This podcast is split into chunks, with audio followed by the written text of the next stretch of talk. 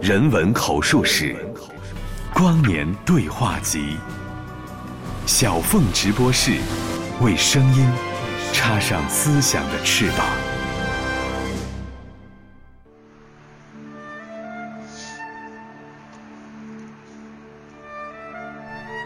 二零零五年六月的一天，感觉生活一团糟糕的红影。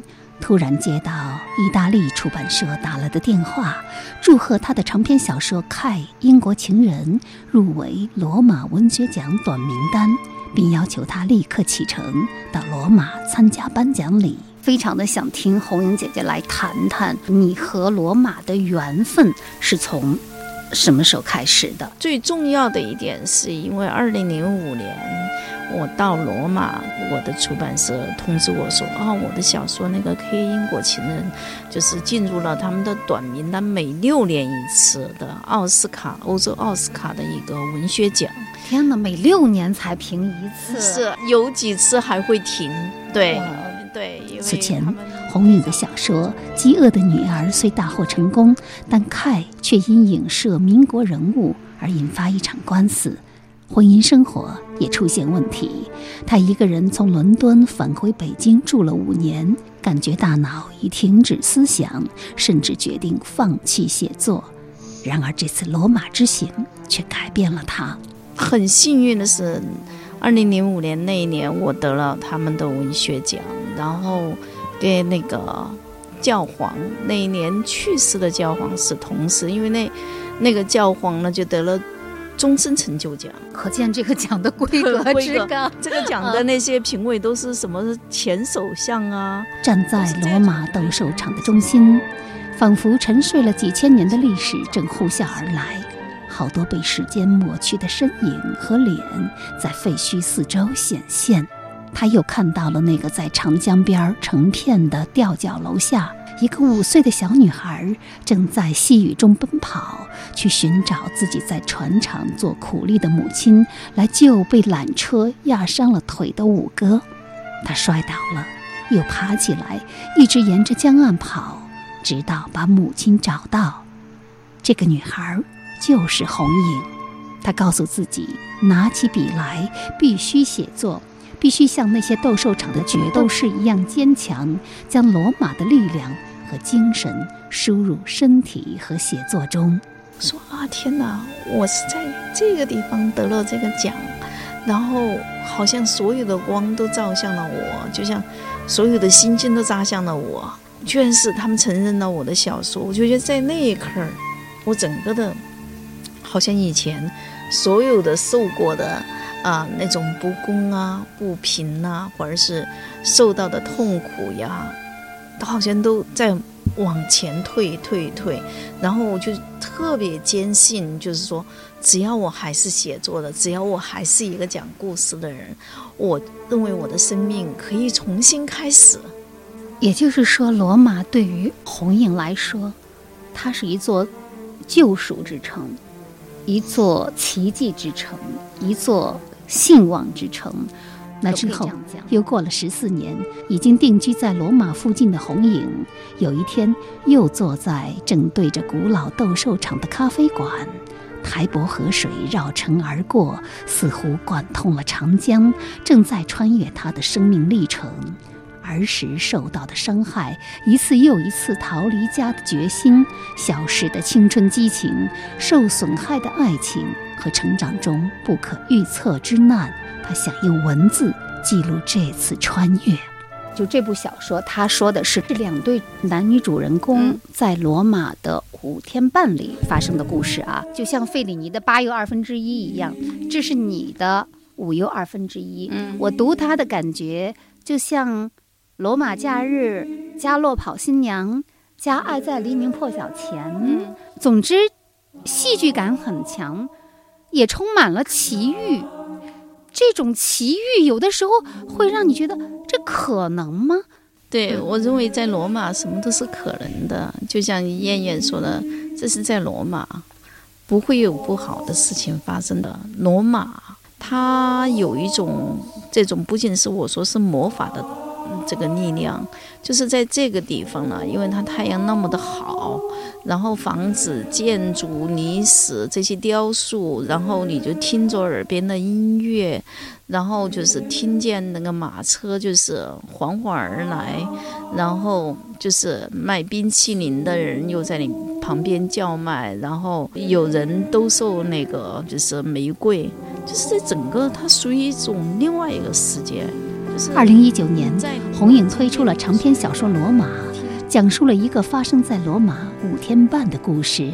两个出生于重庆南岸贫民窟的女孩，为了各自追寻的爱情，在永恒之城罗马相遇，梦幻与现实交错，勾连起两个国家、两座城市、两代人，过去、现在与未来。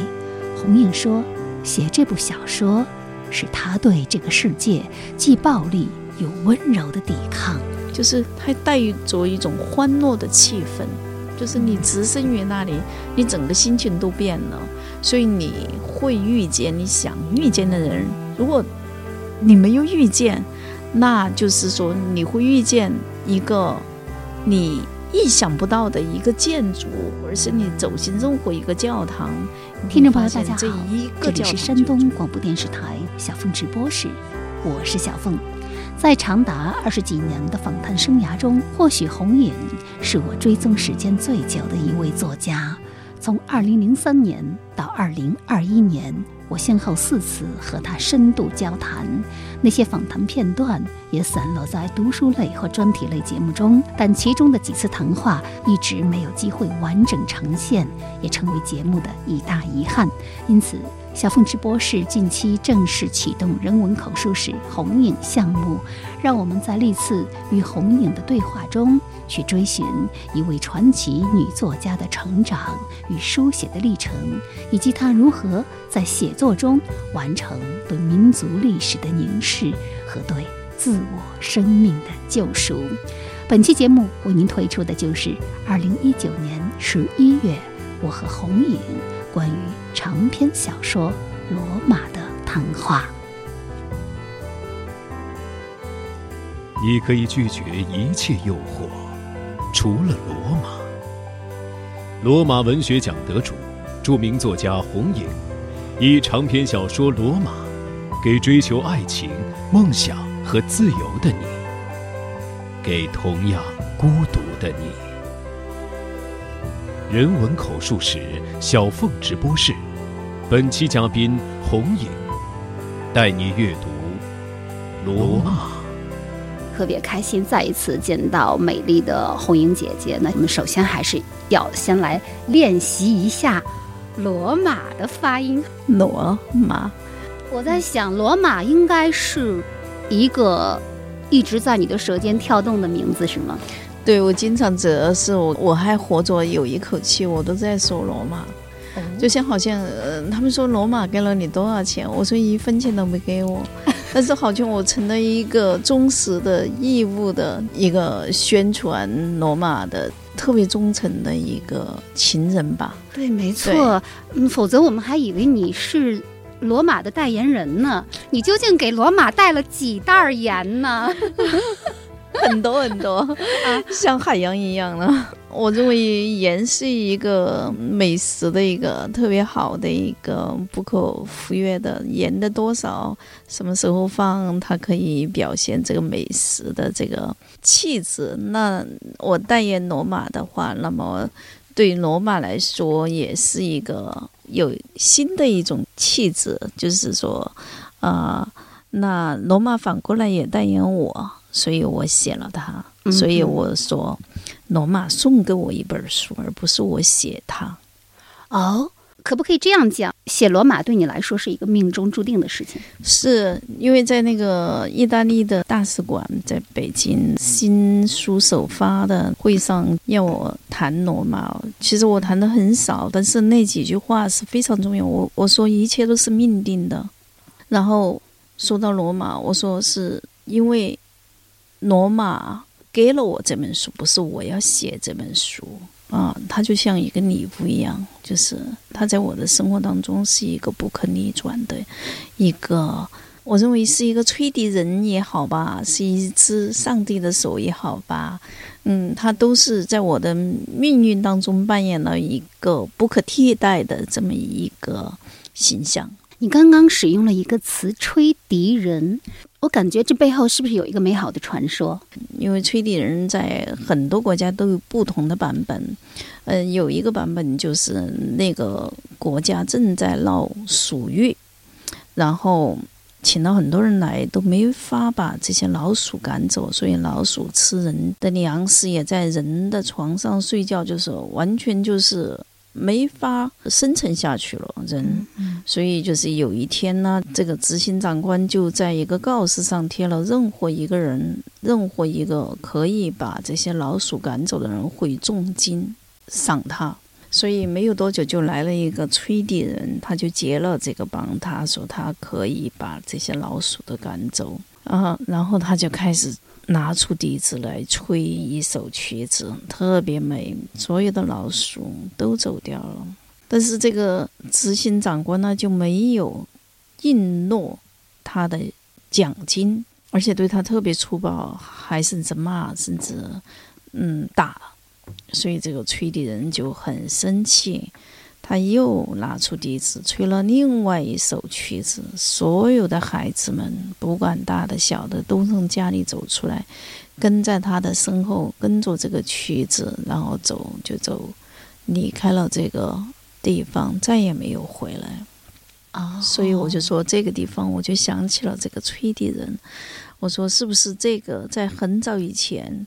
就有一个吹笛人在这个地方，然后吹了一首很好的歌，然后当然是美好的啊。那么这些带走了这些孩子在海上，可能有一天这些孩子会回来，真的是一个非常美的传说啊！而且这个吹笛人他吹出来的那个音乐，既可以驱逐邪魔，也可以召唤美好的东西啊，召唤人类的心灵。那那你说这个吹笛人跟罗马，跟你写罗马，就是这之间是个什么样的这个意象？嗯嗯，我觉得在这里我谈到的这个吹笛人，就是说他实际上是掌握着魔法的人。对，红英姐姐在文坛啊，也一向是有女巫的称号。这一次，文学的魔法女巫为我们带来的小说，这部小说就是《罗马》。我其实这些天一直在读《罗马》，我感觉那个从饥饿的女儿时代开始啊，一直到好儿女花那个时代，浑身是伤的红影，好像似乎是被治愈了。罗马是不是你的药？啊，罗马，它当然是我的药，就是我的伤是需要一次一次的治愈，一次一次的写不同的书。我认为这本书它比较贴近现在我们的年轻的女性的心，就是它跟我以往的书不太一样的，这个走得更近。就是我们的孤独，我们对爱情的这个向往，我们在生活中遇到的挫折，我们在命运当中赋予自己的呃生命一个梦想，就是更多女性的生活瞬间存在的瞬间上面，就这个我是想表达，就是说我们生活在现在。什么都好像看起很好，但是总觉得哪些地方不对。但是哪一点不对呢？就是我们的心灵，我们的灵魂没法安放，我们找不到我们最爱的那一个人，或者是我们与我们爱的那个人错字交背，我们得到罗马去相遇，或者说我们翻开罗马，也可以与这种美好的爱情相遇。所以这本书的最后啊。红英有一句话说：“罗马给追求爱情、梦想与自由的你，给同样孤独的你。”看到这句话的时候，我真的是觉得好像这个书是写给我的。我也有那种非常深的孤独感。红影，你觉得你也孤独吗？我特别孤独。比如说，我创造上海的三部曲，那些人都离我而去。我创造新那本书，我把所有人都该告别的告别，该埋葬的埋葬，该把他们在我的记忆里面划掉就划掉。所以我是重新一张白纸上来创造罗马。一个小说家他创造那么多的人物，但是他也要和他们所有你笔下的人物告别啊。嗯好在我觉得现在燕燕、苏燕燕和方露露应该还在你的心里吧？嗯你还没有来得及跟他们告别是吗？嗯，现在这一刻正在告别当中，嗯，因为我有有新的嗯一个世界进来了，嗯。你这个喜新厌旧的人，嗯，所以做一个作家是，其实他首先他对于自己的人物要冷酷无情，当然他有大爱啊、但是更多的是他必须做到不能偏向谁，对他们保持一个距离，才能写好他们。另外一个是，当他完成这个作品的时候，他真的就得跟他们再见啊、否则他就自己会出不来，因为有的情绪可以帮助你，但是有些情绪可以毁灭你。而且我是一个特别给自己较真儿，而且特别挑战自己的一个人。每次我要做新的东西，所以我应该是要告别燕燕跟露露。但罗马在那里，罗马永远在那里。罗马是一个永恒之城，也是一个绝美之城，所以罗马永远在那里。只要是我走进它，我就能感觉它，它就像一个人一样。对，或者我觉得这个所谓的告别也不是那么忧伤的，只是说你你小说中的人物他们已经可以独立了，就是他们已经永远的活在作品当中了，对不对？你创造了他们，他们拥有了自己的生命、自己的命运。啊，然后你再去创造下一个生命，所以我觉得在说这话的时候，我觉得作家其实蛮自大的，他会不会觉得自己是上帝呀？可以创造生命，在嗯，如果相对作品来说，他是这样一个人，他创造了这些活灵活现的生命，嗯就像那个哈利波特，对吗？那是杰克罗琳创造出来，包括他的所有的小伙伴儿。作家他这个职业就是说，他可以创造一个世界。这个世界有很多他喜欢的人，有很多他不喜欢的人，有的是他喜欢他一部分，有的是他讨厌另外一部分。所以这个职业，呃就是一个创造性的一个职业。嗯，但是很少有作家有创造不同的世界，一般都是在重复、重复自己。嗯，就是像我今天读到的，比如说这个导演马汀，嗯。Success Six 对，Six 是他他拍了很多，我们都嗯比如说那个 Tax Driver，就是出租车司机，金钱本色嘛，啊，对对对对对呃对，他关于那个就是漫威的那些嗯电影，他就做出了自己的比较清醒的一个评论，所以引起轩然大波。因为漫威一直是很多人的最爱，可是他说到了就是这个典型，就是啊、就是电影它还是要讲这个灵魂，还是要讲人的内心。如果没有这个，那肯定就就不会是像我们看到威斯安德森的。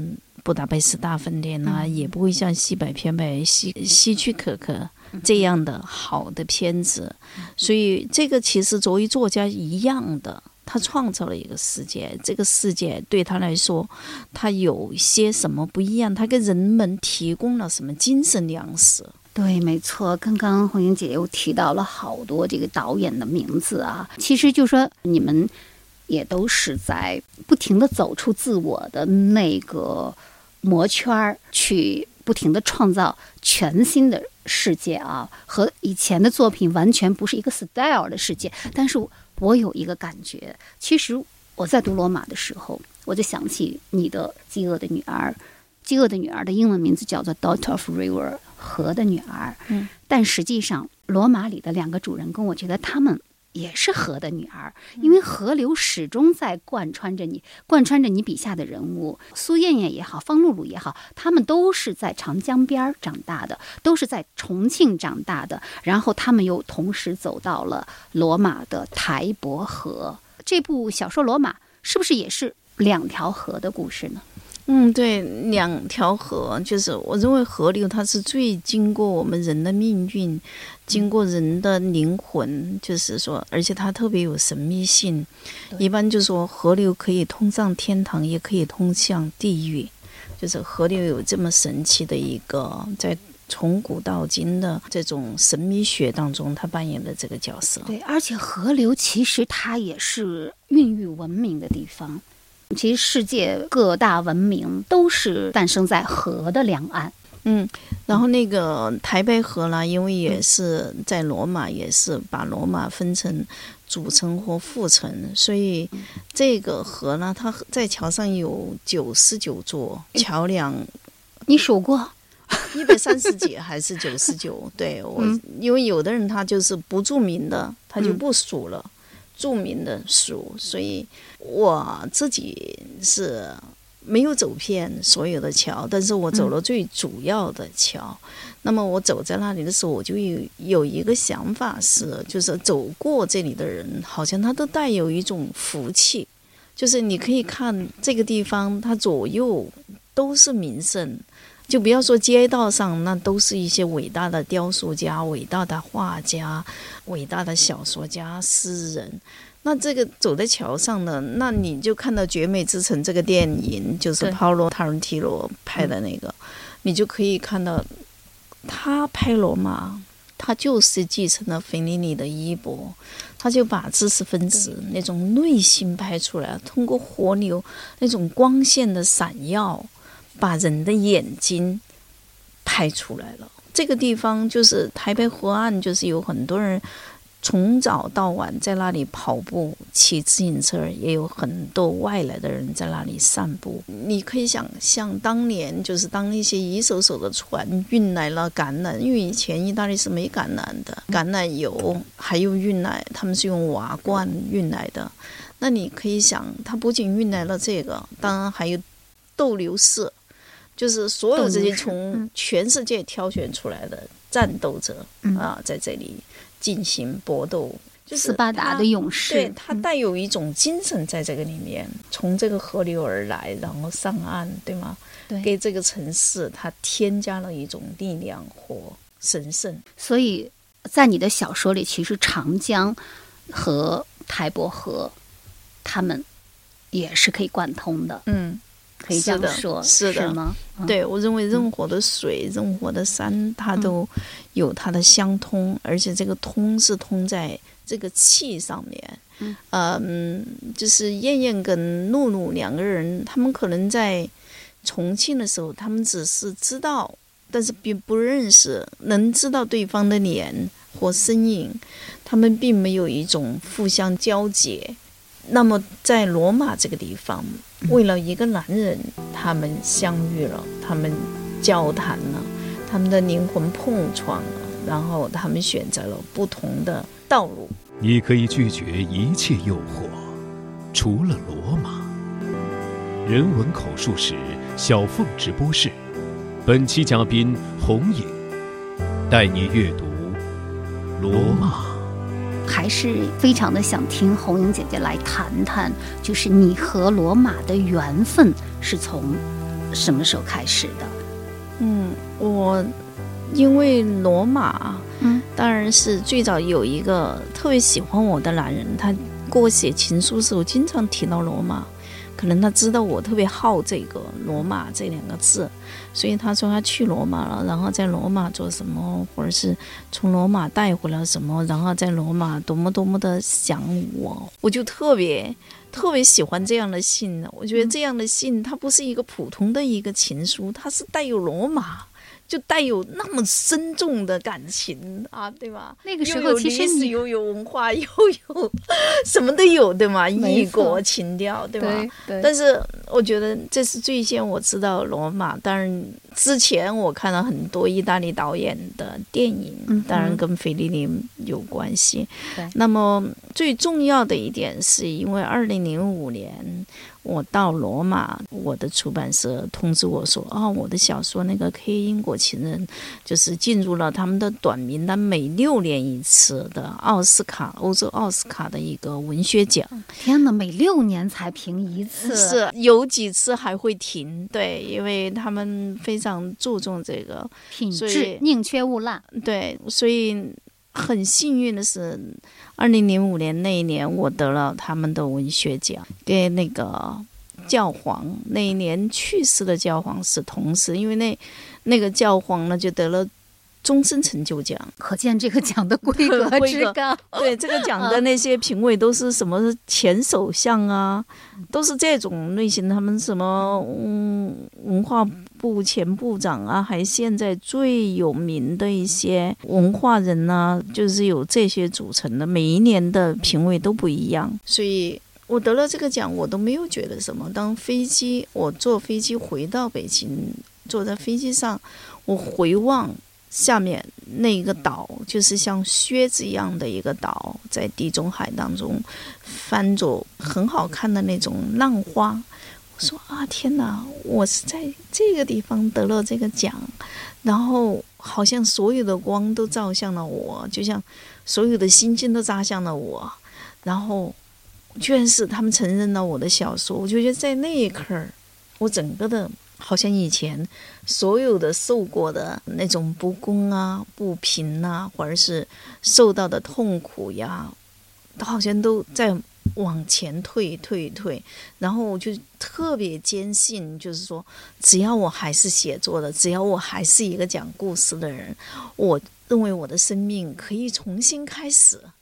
也就是说，罗马对于红影来说，它是一座救赎之城，一座奇迹之城，一座兴旺之城，可不可以这样讲？因为在那之前，其实我知道 K 那部小说啊，它现在的名字叫做《K 英国情人》，在当时是给红影带来了很大的麻烦。我记得我第一次采访你的时候，二零零三年，那是我的一次电话的热线直播，电话那端的你情绪非常的低落，你告诉我，因为你正在打官司，K 英国情人那个官司的性质就有点像查特莱夫人的情人 引起的麻烦，以及在文坛上引起的轩然大波。但是，恰恰是这部小说在罗马得到了它应该有的承认，所以罗马。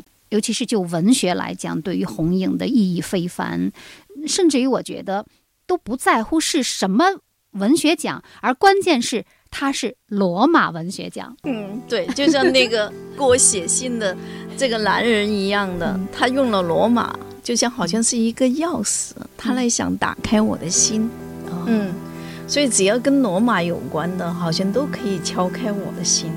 但是那个人只有一个语言，他没有行动，嗯所以这个打到一半儿，就是这个钥匙不会转开。我现在特别后悔，我为什么没有给红影姐姐带那包从罗马买的茶叶呢？我们还是喝一口东京的茶。震撼一代人灵魂的文学经典《饥饿的女儿》作者，首位获罗马文学奖的华人作家、诗人红影，用十三年意大利生活经历，四年写作，成就一部无国界感、活色生香的罗罗马。世界上已经有那么多写罗马的书籍、电影，你为何还要写罗马？你爱罗马和你写罗马是两回事儿，而你写罗马以及你写好罗马又是两回事儿。嗯，呃，你说有那么多小说，我没有看到一部中文的写罗马的，这是第一部。然后、呃很多电影关于罗马的，但是没有一部很好的电影胜过了费里尼的那几部表现罗马的，没有，还没有胜过，没有，还有八又二分之一，，嗯还有塔伦蒂洛的那个嗯《绝美之城》，没有超过他。包括罗马假日吗？嗯罗马假日也没有超过的，但是文学的书没有，你们可以举得出。但是嗯关于罗马的理论的，甚至旅行文学的书有，嗯但是不是中国人写的。中国人你在上面去查，在百度上查，你查关于罗马的散文都只有一篇。只有一篇，对，对，哪一篇？是有一个是号称一个呃是一个作家写的，就是其他就是穷游，里面有很多人就是走马观花的写罗马，但不是文学作品，真的没有。你去搜，嗯没有这一点。第二点呢，我想说的是，就是说这本书我为什么想写？是因为这个原因，是因为我在罗马住了十三年，我也特别的了解最年轻的这一代，就是和我不同代的，比如八十年代出生的、九十年代出生的这些人的生活。我要写这个罗马，肯定要跟以往的我的作品不一样，不一样。第一，我认为就是我没有写过那种轻喜剧，就是我说冷幽默的。所以在这个作品里面，我用这样的一个文本，然后我又采取了很多就是现行，就是现行历史，女性的现行历史，就是分很短的来写，就是那种瞬间的来写这个，但是所有的瞬间就像一个网状的一样的来衬托我的主人公。的内心世界，还包括这整本书的，给他们赋予另外一种一种意义，所以这个是我以前不曾做的。所以实际上这本书，要是你初初一看，你觉得好像是一个很通俗的一个书，但是如果是你要做一个文本的一个研究的话，那你会发现在正。本副本回忆里面互相是互相辉映，就像好多珠子，有一颗珠子可能掉到了另外一个河里，另外一个天空，它会在这个里面闪烁，就是它有很多这种技巧性的一种东西在这本书里面，所以我非常自信的认为，在目前没有这样的写法。如果听众朋友你把罗马只是当成。一部浪漫的通俗的文学的话，那么你就误读了这部作品。实际上，这也是我特别想问红英姐姐的一个问题，就是我觉得《罗马》是你的小说里最，也许是最轻盈的一部。它的故事就像美梦一样，但是呢，它甜蜜好读，又不折损文学之美。你如何就是在文学性，就纯文学和可读性之间来保持平衡？嗯。因为我觉得像你这个级别的作家，其实商业不是最重要的。你要说这个就是纯文学、雅文学，就是通俗文学和雅文学，它有什么样的界限没有？但是我认为，不管是通俗文学还是纯文学吧，这两者它其实有一个最核心的，就是它要讲一个足及我们灵魂的这样一个故事。没有这个故事，你谈什么都没有用。你说金庸的小说，他真的是一个武侠小说吗？我认为金庸写的最好的那些《书剑恩仇录》，它也是一个纯文学，他把人性写到了淋漓尽致。莎士比亚所有的故事，对戏剧性也很强。对对对，它很通俗，所有的人都可以到剧院里去看。对，故事是最难的。而语言是说，就是要很深的意义，用很浅的话说出来。那你看似很容易的一个故事，在这个里面，就是他们笑谈痛苦，就跟那个金庸小说里面的人不一样的，就是以泯恩仇，亲亲嘴一泯，恩仇都已经过了，谈笑挥之间，几十年都在他们面前闪烁。山河拱手，为君一笑。对，那一天他跟他说了两遍，他听到了两遍这样的话。没错，没错。所以这个里面，他们有很多，比如说他们父辈的，他们自己受到的，比如说这个男主他自己的生活很不一样，可是他们没有在这种旧日的伤痛里面沉沦，而是奋起。所有这本书的正能量特别足，包括对爱情的想法也是。不管你在爱情上面走了多少的弯路，你还是可以走回来，你还是会相信爱情。对，越是因为我们内心的痛苦，所以我们才越需要文学，嗯，需要艺术，对不对？嗯，其实它是我们生命里缺损的那一部分，而作家呢，就是来为我们呈现这样的作品，来和我们的心灵啊达成一种共振，哈。其实我在读罗马的时候，有一个特别强烈的感觉。我觉得这个书，如果它有一个副标题的话，可以叫《双城记》。你虽然写的是罗马，但是就像一个平行空间一样，你的母城重庆是一直在的。嗯两个女主人公都是在重庆长江边长大，嗯对不对？嗯然后他们的精神世界也是随时随地的会穿越回到了重庆。嗯在小说里也有一句话，你说罗马就是重庆，那么是不是也可以说重庆是东方的罗马呢？它就是任何一个人或者是一座城，你要比较它，必须有一个参照物。我认为，罗马的存在是为了参照，让我提供给我来对照重庆怎么样？对，是这样。它的意义在于，嗯就是我在罗马看见的一切，我自然而然就会想到我在重庆的一切。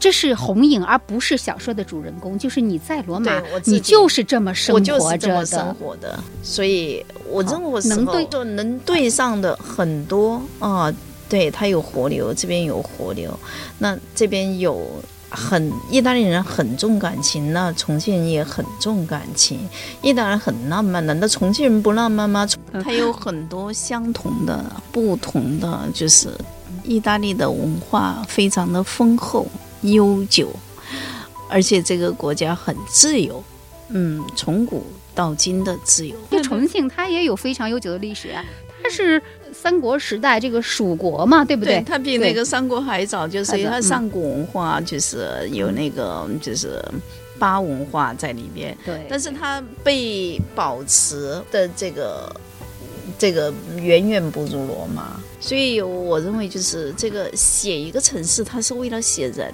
就是嗯，在这个罗马这本书里面，我更注重的是人他的生活本质，他的追求，他到底幸福不幸福，他到底需要什么。我认为这方面才是我特别在意的。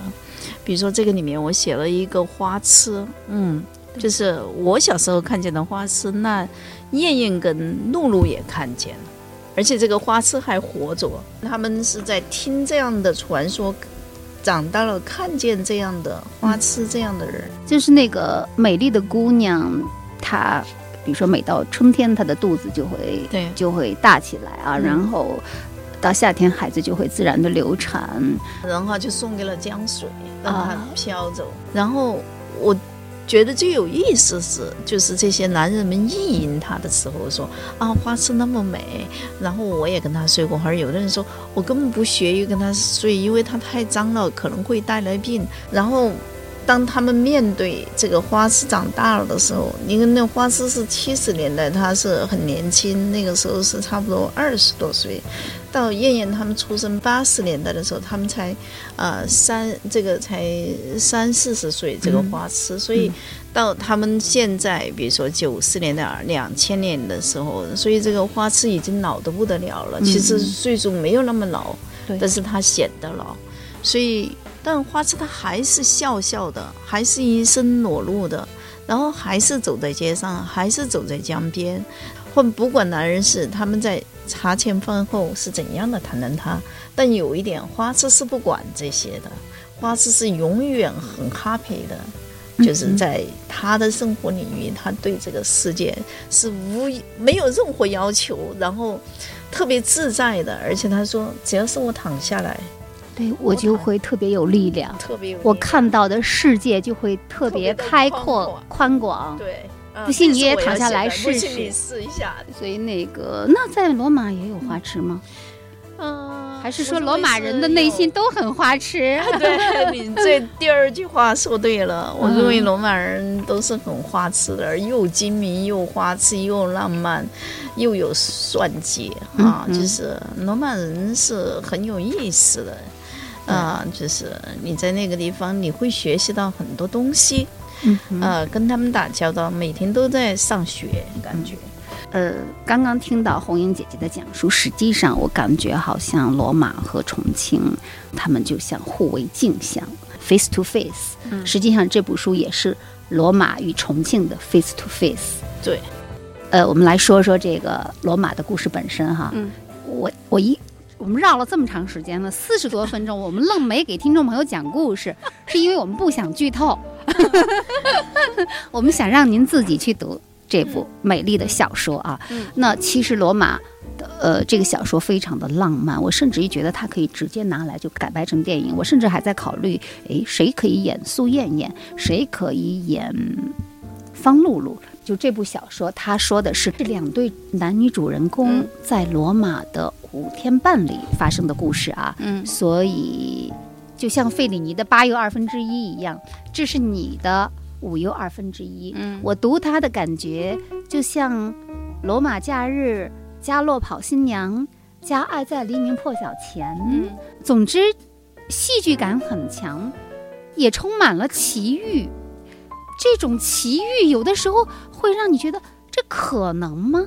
会不会就奔通俗了呀？嗯我就有点担心。对，嗯我认为在罗马什么都是可能的，就像燕燕说的，这是在罗马，不会有不好的事情发生。当他们嗯最喜欢的那条小狗，他们也取名菲尼尼，被它的真正的主人看到了拿走之后，他们之间的交流就出现了障碍。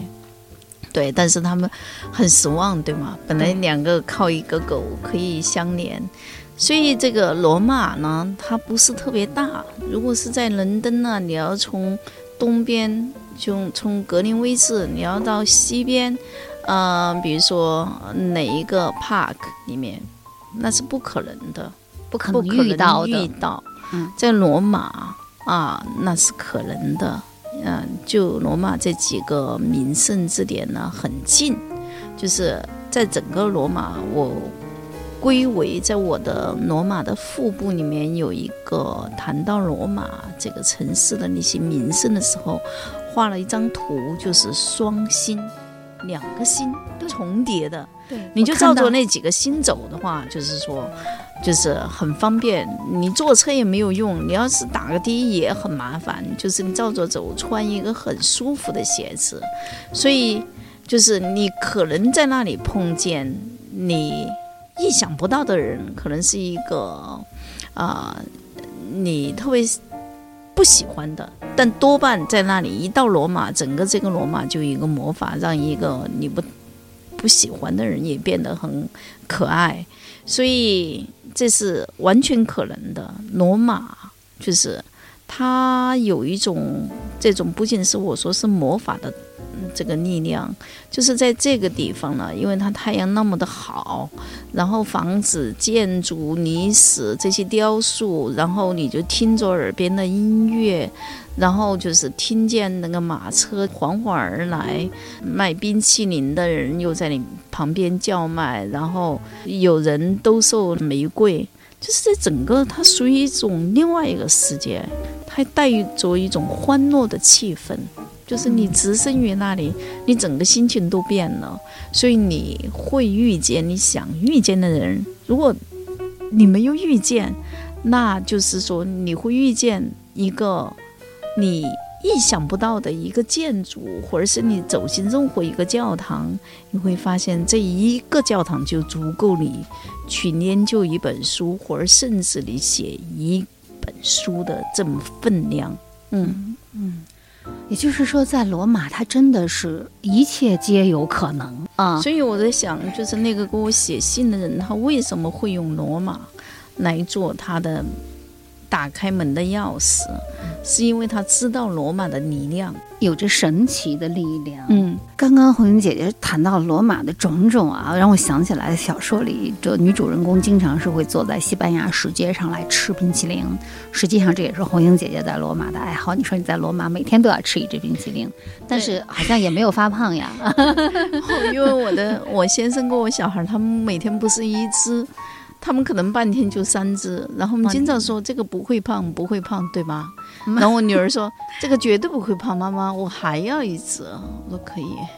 对，绝对不会胖。你就他们说，要是你不想胖的话，你就给自己身体下一个命令，就吃了这个冰淇淋不会胖，它真的就没有作用。哇哦，语言的力量这么神奇呀、是不是这话必须要在罗马说才管用啊那啊？更管用，因为在罗马全是美食，从冰淇淋到他们的咖啡，到他们的早嗯早点，就是那些面包，因为他们每天都是早晨。罗马人很懒，下午要从一点钟睡成四点钟，因为都关店啊，所有都要休息，因为他们夜生活很强。他们不管是几点睡觉，三点四点睡觉，他们早晨七点多钟，你在面包店你一定能碰到。我像我经常碰到我的邻居，他们一定要买这个早晨的面包。哦，对，所以他们对生活的一点都不会含糊。对他们很享受这个美食，也享受他们的生命。没错，在意大利的时候，最痛苦的事情就是中午，比如我们逛到了一条街上，看到特别美好的小店，橱窗里，你比如说可能是古老的首饰呀，或者是美丽的巧克力呀，然后你一想推门，发现门是锁着的啊。嗯嗯，对，这就是罗马人的节奏，意大利的那种慵懒的节奏，享受地中海周围的国家都这样，西班牙也这样，哎呀，希腊也这样。我们像赶命一样的，四点钟就过。对对对，哦，我记得我们那次去罗马的时候，已经夜深了，整条街上只有一家商店还开着门。嗯我们走进去一看，是一对华人夫妇。所以说，中国人是太勤奋了，对不对？对对对对对，啊是那这部小说虽然是两男两女的故事，但是我觉得它真正的主人公其实还是两位女性。啊嗯呃，她们都是非常独立的，而且是能够对自己的命运进行掌控的那种女性。而男人的选择，我觉得在这部小说里似乎还要被动一些。红影呢，一直是写女人的高手，这部小说是不是依然是你的充满女性主义的一部作品呢？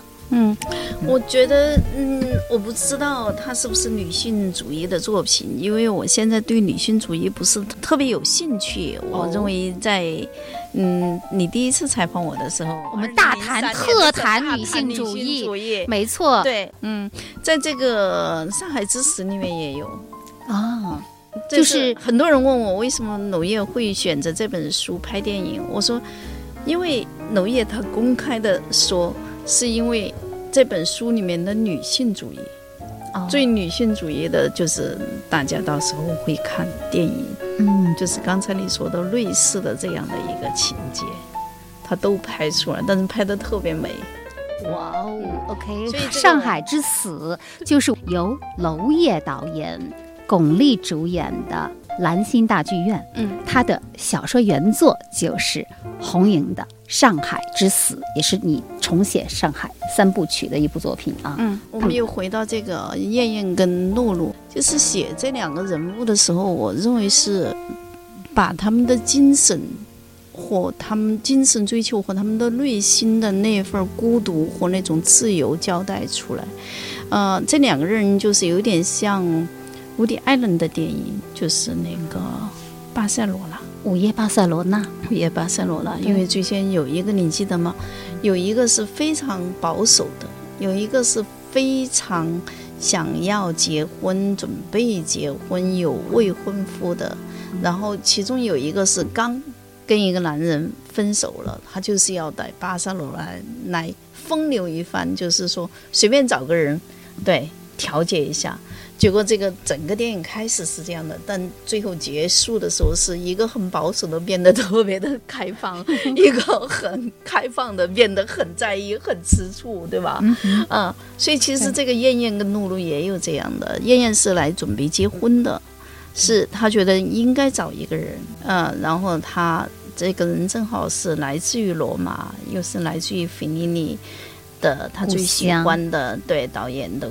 嗯，这个罗马，所以他觉得这个人也很不错，嗯就是皮耶罗，对小说里的皮皮耶罗，对，所以呢，呃，一嗯个意大利帅哥，嗯，对，他是到这样的地方来结婚的，所以另外一个人呢是露露，他是一个名模啊，他呢电影明星，电影明星，嗯。他呢是。他最先是他一定要成名，他不在乎家庭，不在乎要生小孩儿，而燕燕是想要家庭，想要孩子，结果这个结尾是颠倒了。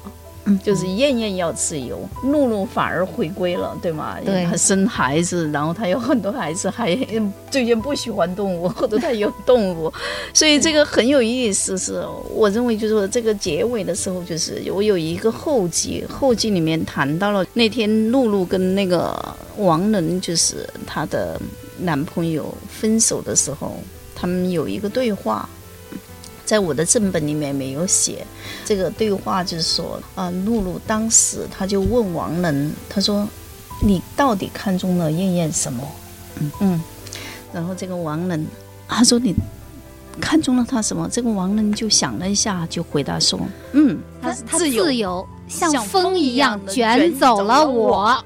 对，然后这个露露当然很嗯惊讶哈，王能没想到露露会这样问他，但是同时王能又问了一下露露，他说：“那你跟马可了？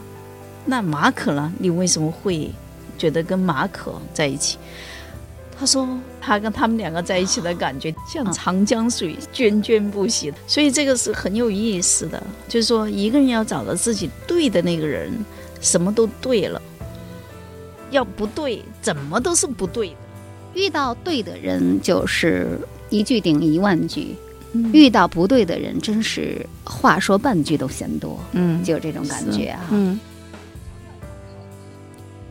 人生最低谷时，红影收到来自罗马的邀约。他的长篇小说《K 英国情人》获得有意大利的文化奥斯卡之称的罗马文学奖。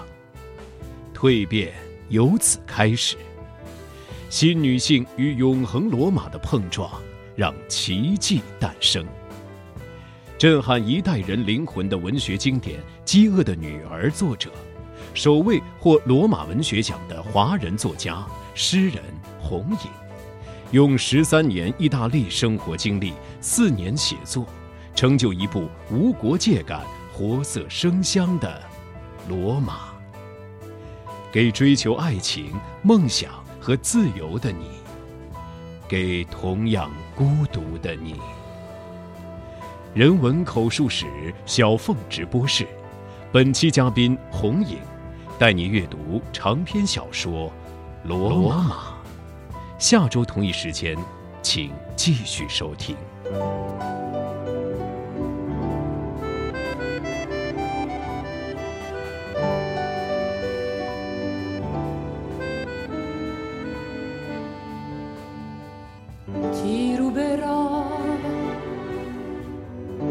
Tutti quelli che ti tengono lontana da me. Ti porterò con la mia nave verso terre sconosciute per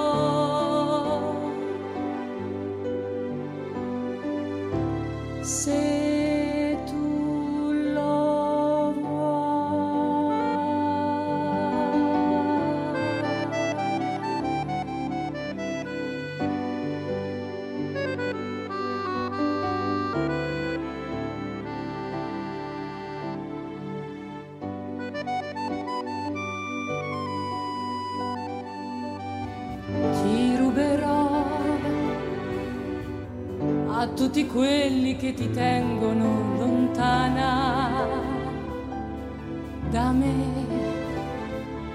Ti porterò con la mia nave verso terre sconosciute